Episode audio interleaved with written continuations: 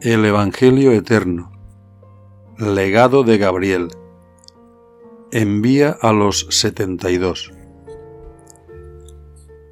Entonces mandó a setenta y dos de sus discípulos para que anunciasen esta buena nueva.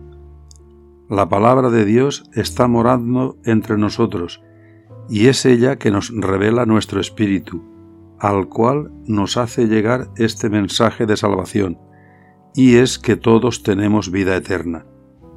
Tan solo con creer que somos en Él, seremos por siempre vivos, y nuestros días serán un solo día que no tendrá fin, pues viene de aquel que no conocemos su principio. En este día en que habrá sido obrada la salvación, no tendremos necesidad ni angustia. Todo nuestro oprobio habrá pasado. Nadie nos dominará y a nadie dominaremos. Habrá paz y nuestra única lucha será una ansia infinita de gozar la vida y el gozo será hecho en nosotros. Y así enseñaban ciudad por ciudad, de aldea en aldea y casa a casa estos discípulos enviados por Jesús a todos los hijos de Israel. Él les había dicho, Cuando entréis en una ciudad, aldea o casa, dad el saludo de paz de mi parte, diciendo así, La paz del que es sea en vosotros en el nombre de aquel que ha sido enviado para nuestra salvación. Si alguien recibe esta paz, quedaos allí y ella con vosotros. Mas allí donde no os reciban en mi nombre, no les llegará la paz que yo he venido a darles en el nombre del Padre. Salid de allí y sacudid el polvo de vuestras sandalias para darles testimonio de su falta de comunión. Así, cuando yo vaya personalmente a todos y cada uno de los sitios que ahora a vosotros os envío, les daré a cada uno según a vosotros os han hecho. Esto sucedió luego que Jesús hubo apartado a doce de ellos, a aquellos que él había fijado con su autoridad, para que fuesen el símbolo de Israel, y así este resto diese cumplimiento a su tiempo a todo lo establecido por el Espíritu. Pasado un tiempo, aquellos que Jesús había enviado de dos en dos a anunciar la buena nueva, volvieron a él, y reunidos que fueron le dijeron, uno por uno y cada uno de ellos, esta cosa común. Maestro, el pueblo te espera.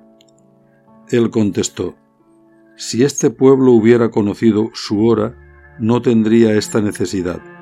Pero es que no conocieron a Moisés, ni a los profetas, ni a nadie que venga de lo alto, porque es un pueblo de dura cerviz.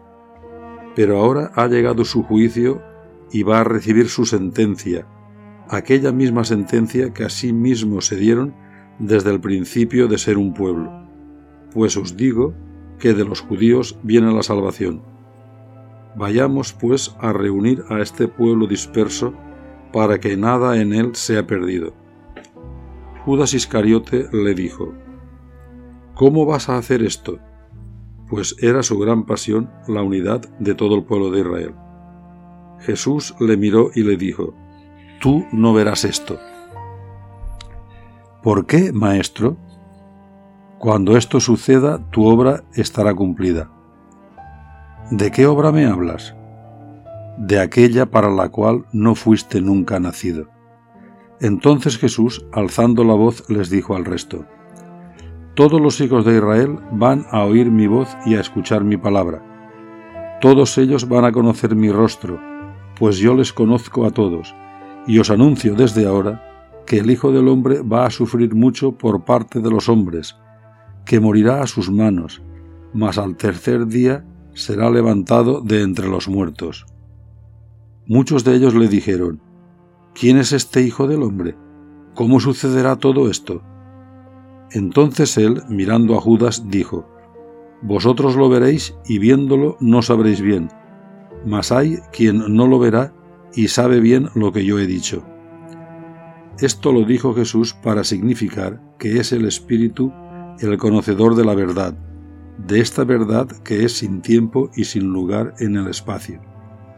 Judas miró con asombro a Jesús y le rogó, Si tú quieres, puedes hacer que yo vea esta salvación? Él le dijo, no puede ver la salvación quien jamás ha estado perdido.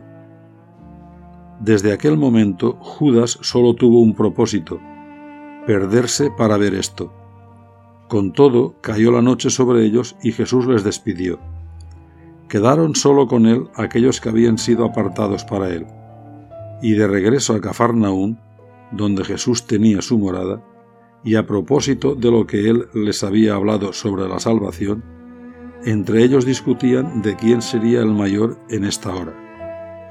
Jesús les enseñó que en la hora de la salvación nadie habrá mayor ni menor, pues el tiempo de esta ansia habrá pasado, y que todos serán como los hijos del principio, con un solo Señor.